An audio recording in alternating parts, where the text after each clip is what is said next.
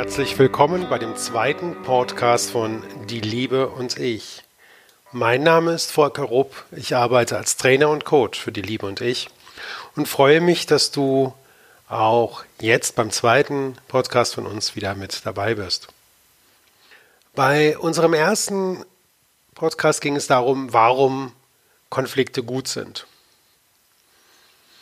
Wenn du ihn bereits gehört hast, dann weißt du, wie effektiv Konflikte menschliches Miteinander klären können und wie effektiv Konflikte in der Partnerschaft sind oder generell in der Beziehung zu Menschen.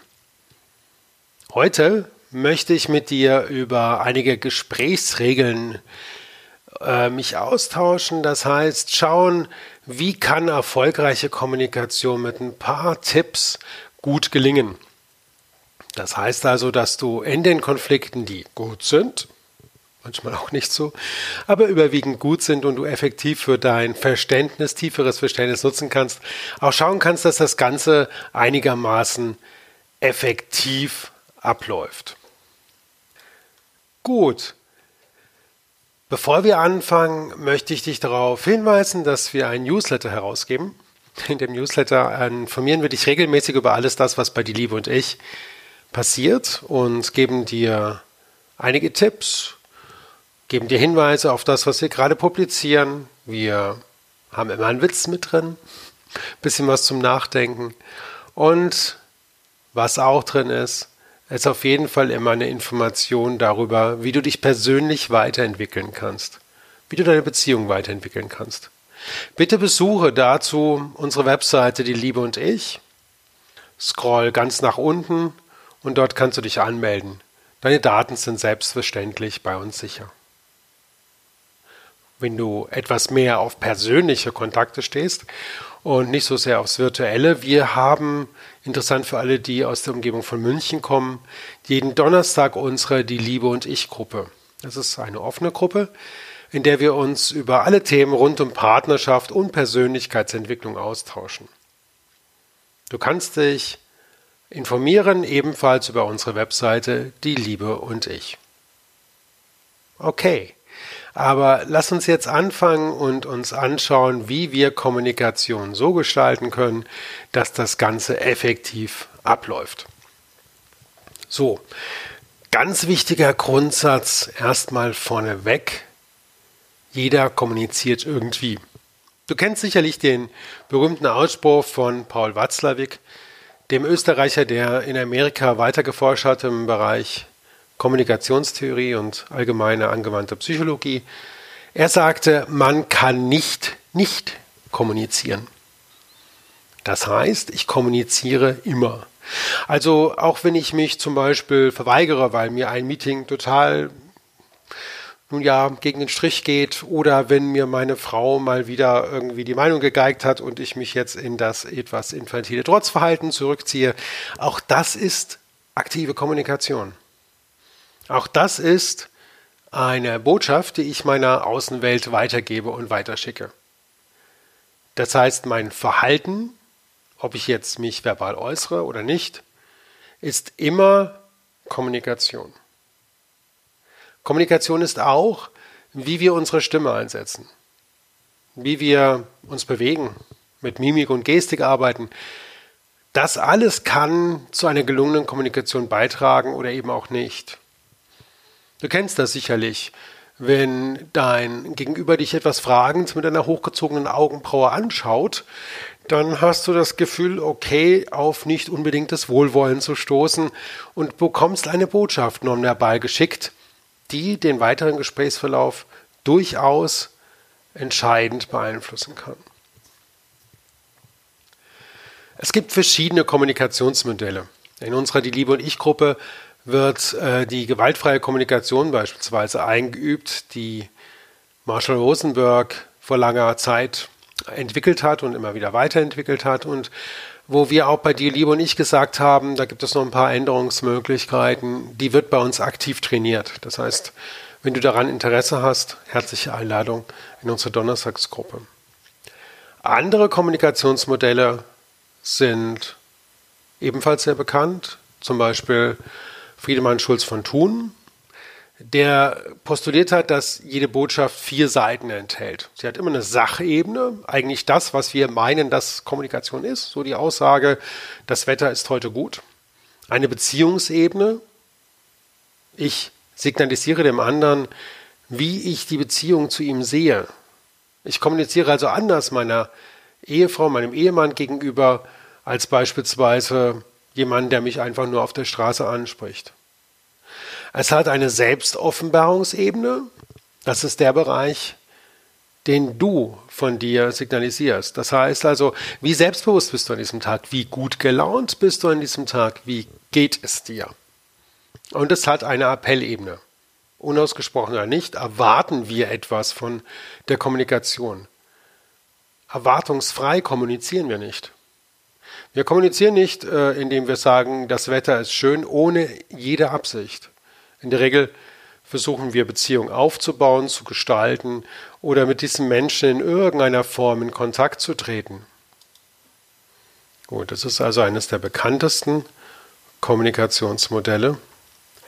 Und wie du schon gesehen hast, sind viele dieser Bereiche in den Kommunikationsformen unbewusst. Das heißt, ich drücke nicht aktiv meine Beziehung aus, ich drücke nicht aktiv mein jeweiliges Selbstbefinden aus und leider auch oft nicht, was ich von dem anderen wirklich will. Kurz und gut, drei Viertel meiner Kommunikation bleiben unter Wasser, sind nicht bewusst. Du kennst sicher das Eisbergmodell.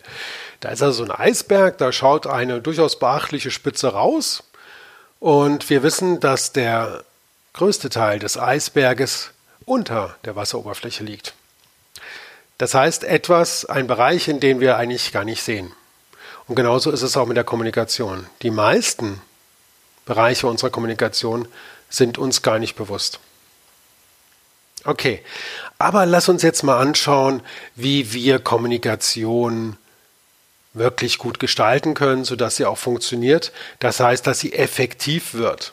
Kommunikation in einem bewussten Zustand möchte Effizienz haben. Das heißt Verständigung von mir hin zu einer Gruppe oder zu einem Einzelnen. Ist also nicht reine Selbstdarstellung. Okay, einige Gesprächsregeln ganz kurz erläutert. So, die erste. Jeder gibt nur auf Wunsch einen Rat. Ihr kennt das. Eure beste Freundin erzählt euch im Café die Schwierigkeiten in ihrer Beziehung. Und wie kompliziert jetzt alles geworden ist, seitdem das Baby da ist und wie kompliziert es geworden ist, seitdem es alles mit dem Job irgendwie nicht mehr so läuft. Und ich frage dich jetzt ganz ernsthaft, was glaubst du, will deine Freundin von dir? Will sie gute Ratschläge? Will sie, dass du ihre Probleme löst? Will sie, dass du ihr den entscheidenden Hinweis auf eine Hilfestellung gibst? Frag dich das kurz. Okay? Und erlaub mir jetzt die Antwort. Nein, das will sie alles nicht. Sie will reden. Sie will sich austauschen. Sie will einfach nur gehört werden. Sie will gar keinen Rat. Und wenn sie einen Rat will, dann wird sie das ausdrücklich formulieren. Hoffen wir jetzt mal. Es gibt auch einige Menschen, die können nicht um Hilfe bitten. Aber das ist nicht dein Problem. Das darf deine Freundin dann lernen. Also, gib nur auf Wunsch einen Rat. Du tust dir einen riesen Gefallen, wenn du ihr einfach nur zuhörst. Deine Zeit ihr schenkst, mit ihr bist und emotional rüberbringst, Mensch, du, ich verstehe dich. Ich bin auf deiner Seite, ich bin auf deiner Linie und so eine Situation ist mir selbst gar nicht mal so fremd, so was ähnliches habe ich selber schon mal erlebt. Okay? Also, jeder gibt nur auf Wunsch einen Rat. Zweiter Punkt. Gerade in der Kommunikation mit Gruppen neigen wir oft dazu, statt dem Ich das Wir zu verwenden. Also, Ob, egal, ob du jetzt als Paar unterwegs bist und dann immer sprichst von wir mögen das, wir mögen das nicht, wir fahren dorthin in den Urlaub, wir fahren dorthin nicht in den Urlaub, oder ob du im Meeting sitzt und gleich für deine ganze Abteilung redest, das ist übergriffig. Das ist zu viel. Das heißt, Regel Nummer zwei, jeder versucht nur für sich zu sprechen. Sag ich. Sag auch nicht Mann. Mann mag das und dieses, sondern sag, ich mag das und jenes. Ich. Und signalisiere damit gleichzeitig auch Selbstbewusstsein und Selbstwertgefühl und Selbststärke. Nur die starken Menschen reden von sich selbst, von ich. Die sagen, ich möchte das und das, ich schlage das und das vor. Unsichere und schwächere Menschen versuchen oft über wir zu arbeiten oder Mann geht doch nicht so vor, Mann macht das doch nicht so und versuchen möglichst allgemein zu formulieren. Das ist schwach. Wähle für dich die starke Form. Sprich, von dir selbst und was du magst, möchtest und vorschlägst. Okay, kommen wir gleich zu Nummer drei. Jeder lässt den anderen ausreden. Ist eigentlich so selbstverständlich und doch immer wieder so schwierig. Ausreden bedeutet, ich höre dem anderen wirklich zu und nehme das auf, was er sagt. Ausreden bedeutet auch, einen inneren Prozess. Ausreden bedeutet, ich überlege mir nicht in der Zeit, in der der andere redet, schon wie meine Antwort lauten könnte, sondern ich lasse den anderen ausreden. Ich gebe ihm das Gefühl, hey, deine Information ist für mich relevant und wichtig. Und ich gebe dir die Ehre. Ich erweise dir die Ehre, dir wirklich zuzuhören. Und lasse dich gut ausreden. Okay, Regel Nummer vier. Jeder fasst sich so kurz wie möglich. Ihr kennt die Situation. Ob das jetzt in der Partnerschaft ist oder im Berufsleben. Äh, es gibt manchmal die Sache, dass ich den anderen so wirklich, wirklich überzeugen möchte von irgendetwas und dann rede ich und rede ich und rede ich und ich lasse den anderen möglichst gar nicht zu Wort kommen.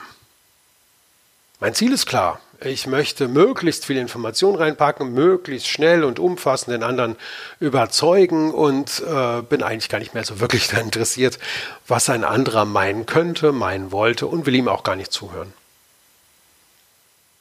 Das heißt, diese Regel bedeutet, fass dich kurz, fokussiere auf die wesentliche Aussage, zeig, was du möchtest, Zeig aber auch, dass du bereit bist, in den Dialog zu gehen. Und das bedeutet, du fasst dich so kurz wie möglich. Punkt Nummer 5. Jeder meldet Redebedarf an. Wenn du etwas sagen möchtest, dann tu es. Halt dich nicht zurück. Es gibt äh, Formen, gerade ähm, in Gemeinschaften wie am Arbeitsplatz oder in der Partnerschaft, dass sich jemand zurückhält, um irgendetwas zu erreichen. Zum Beispiel Harmonie. Zum Beispiel nicht anzuecken. Oder ich halte meine eigenen Bedürfnisse für nicht wirklich wichtig. Schluss damit. Melde deinen Redebedarf an. Zeig, dass du etwas zu sagen hast, dass du etwas sagen möchtest. Und Du erreichst damit zweierlei. Erstens, du wirst sichtbar. Die anderen bekommen dich mit, und zwar so, wie du wirklich bist. Und der zweite Punkt ist, du hältst dich nicht zurück und gibst dich. Über das Thema sich geben, altmodisch genannt Hingabe, werden wir noch in einem anderen Podcast mit Sicherheit reden und zeigen, in welcher Bedeutung das für das menschliche Miteinander steht. So, nächster Punkt. Jeder verhält sich höflich und fair. Erlaube mir darauf hinzuweisen, dass ich mich für altmodisch halte. Höflich und fair. Fange mit dem höflich an. Vermeide Begriffe, die andere stören könnten. Es kann sein, dass dein Gesprächspartner ein religiöser Mensch ist. Es kann sein, dass er ein Mensch ist, der aus einem Elternhaus kommt, in der Schimpfwörter verpönt waren. Es kann sein, dass es für ihn sehr ungemütlich wird, wenn du dich in Begriffen ausdrückst, die man gemeinhin als Gossensprache bezeichnet. Sei respektvoll und verzichte auf diese Begriffe. Versuch sie zu umschreiben und versuch auszudrücken, was du eigentlich meinst. Und das sind Begriffen, die allgemein niemanden verletzen können. Sei fair bedeutet, gib dem anderen eine Chance. Gib dem anderen eine Chance, sich wirklich mitzuteilen. Gib dem anderen eine Chance auf Verständnis. Verständnis für den anderen ist etwas, was du ihm geben darfst. Es ist nicht etwas, was irgendwie vom anderen erstmal verursacht werden muss oder irgendwie erbracht werden muss, damit du das endlich kannst, sondern Verständnis bringst du selbst aktiv. Sei so fair und hab Verständnis für den anderen. Egal, wie komisch du seine Haltung findest, egal, wie ablehnend du auf das Weltbild oder die Ansichten des anderen reagieren magst. Nächste Regel. Jeder formuliert in Ich-Botschaften. Eine Ich-Botschaft bedeutet zunächst einmal, ich übernehme Verantwortung für das, was hier passiert.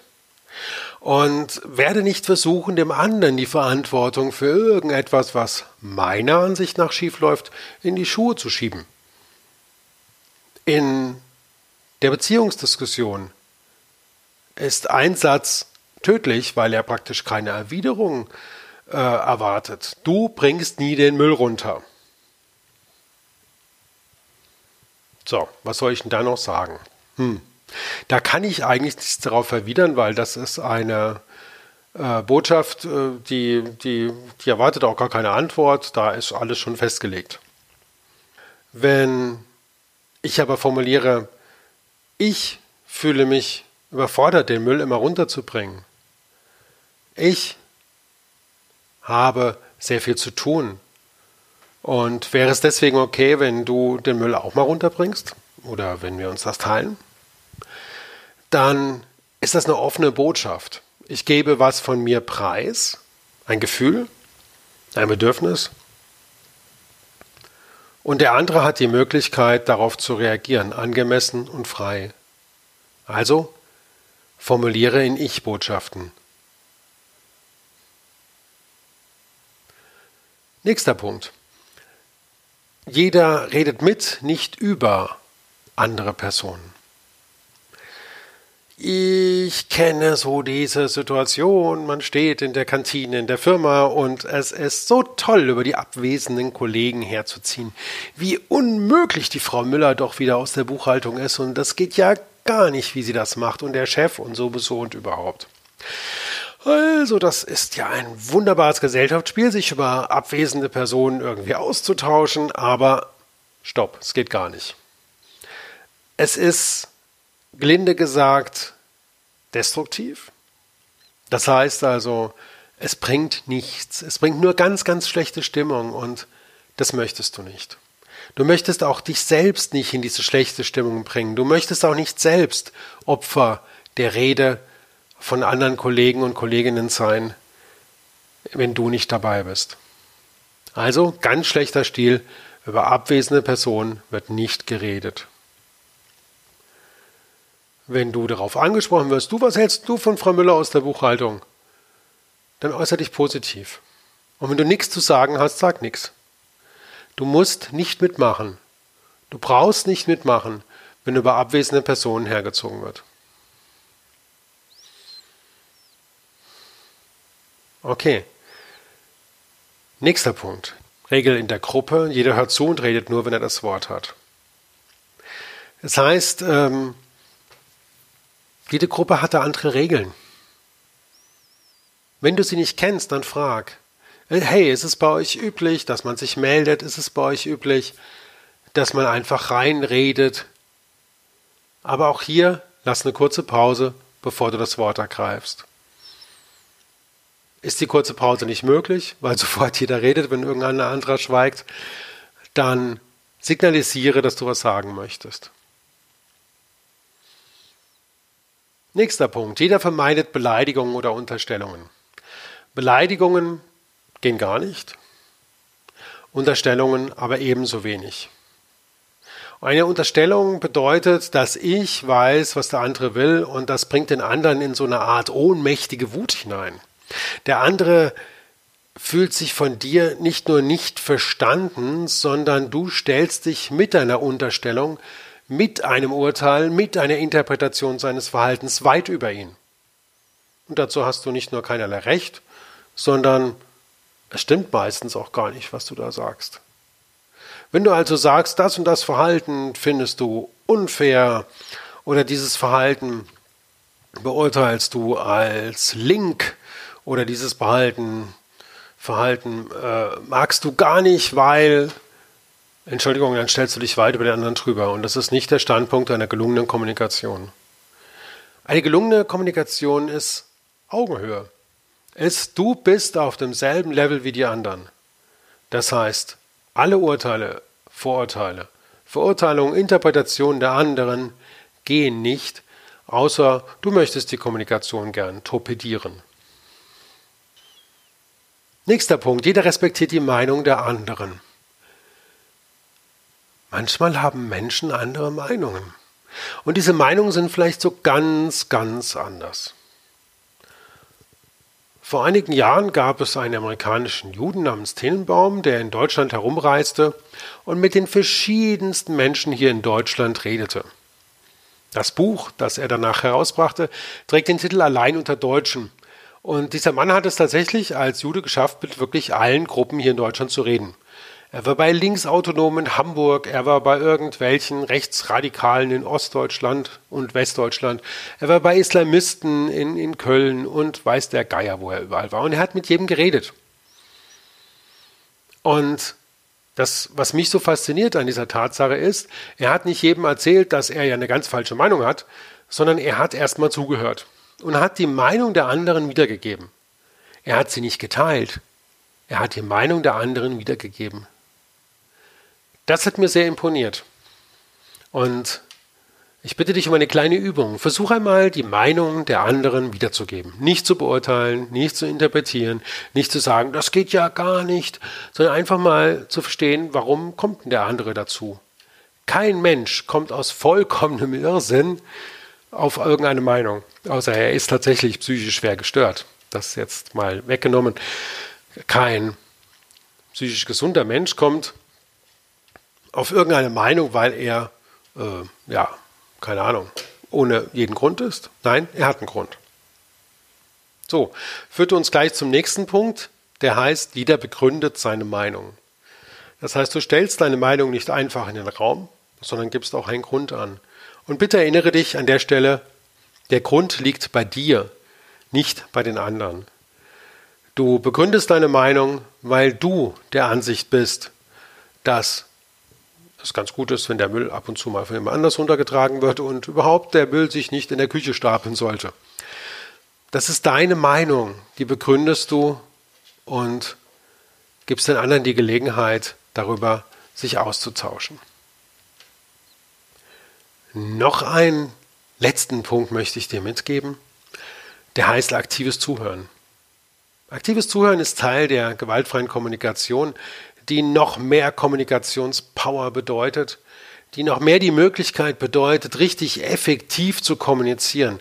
Ist übrigens gerade in Beziehungen, Ehen und Partnerschaften eine ganz, ganz tolle Sache und ich kann sie dir nur wärmstens ans Herz legen. Komm da gerne auf uns zu. Die Liebe und ich biete das, wie schon gesagt, als Teil unserer Donnerstagsgruppe an. Aktives Zuhören bedeutet, ich gehe auf den anderen richtig ein und stelle sicher, dass er mich versteht. Es gibt eine Zeit im deutschen Mittelalter, die nennt sich in der Philosophiegeschichte Scholastik. Und in der Scholastik haben die Philosophen, wenn sie in einen philosophischen Dialog eingetreten sind, sich erst einmal vergewissert, dass sie über die gleichen Begriffe reden und das Gleiche meinen, wenn sie einen Begriff verwenden wie der andere. Das heißt, der erste Teil der Diskussion war einfach nur, okay, das verstehst du also unter Wert, das verstehst du unter Moral, das verstehst du unter diesem und jenem. Das verlangt aktives Zuhören. Das verlangt, dass ich den anderen versuche zu verstehen, dass ich sicherstelle, dass ich den anderen verstanden habe. Auch dieses ist beispielsweise in einer Partnerschaft ein echtes, echtes Goldstück. Ein echter Schatz. Wenn ich dem anderen zeige, du, ich will dich nicht nur verstehen, ich stelle sicher, dass ich dich richtig verstehe, bevor ich selbst zu einer Erwiderung ansetze. Das Ganze nennt man aktives Zuhören und darf richtig gut geübt werden. Sonst ist das nämlich ein bisschen schwierig. Gut, meine liebe Zuhörer, meine liebe Zuhörerin, wir kommen jetzt langsam ans Ende. Ich freue mich total, dass du bis jetzt zugehört hast und hoffe sehr, dass du aus dem, was ich gesagt habe heute, ein paar Sachen rausholen kannst, mit denen du deine Kommunikation effektiver gestalten kannst. Ich würde mich freuen, wenn wir uns darüber auch austauschen können. Auch über deine Erfahrung mit Kommunikation in der Partnerschaft. Finde ich natürlich bei Die Liebe und ich klar als das spannendste Thema. Aber auch die Kommunikation mit Kollegen, mit anderen Menschen, mit äh, Kommunikation in der Familie etc. Und wir haben dafür eine Möglichkeit geschaffen, dass wir uns darüber austauschen können, dass du etwas dazu sagst, dass du deine Meinung darstellst auf unserer Facebook-Gruppe Bewusstsein und Liebe.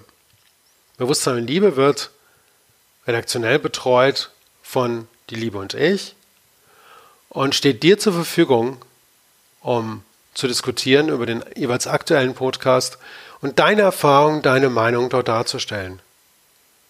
Ich liebe es zuzuhören, ich liebe es zu verstehen, was unsere Zuhörer und Zuhörerinnen von den Inhalten mitnehmen können, mitnehmen wollen und auch, was sie benötigen, um erfolgreicher kommunizieren zu können. Kommunikation ist das A und O und das möchte ich so ein bisschen als Schlusswort verwenden. Was ich natürlich noch ganz gerne machen möchte, ist, dass ich dir sage, wo du noch intensiver verschiedene Bereiche lernen kannst.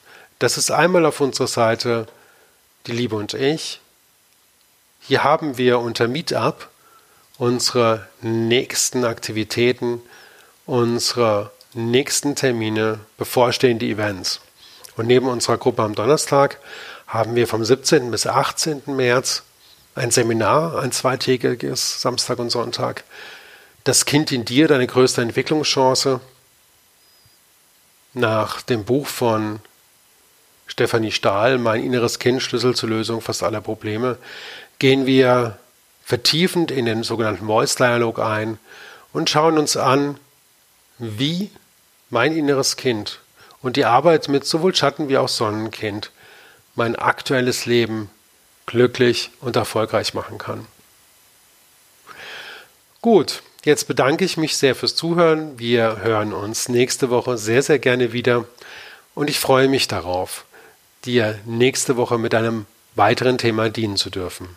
Mein Name ist Volker Rupp von Die Liebe und ich. Danke.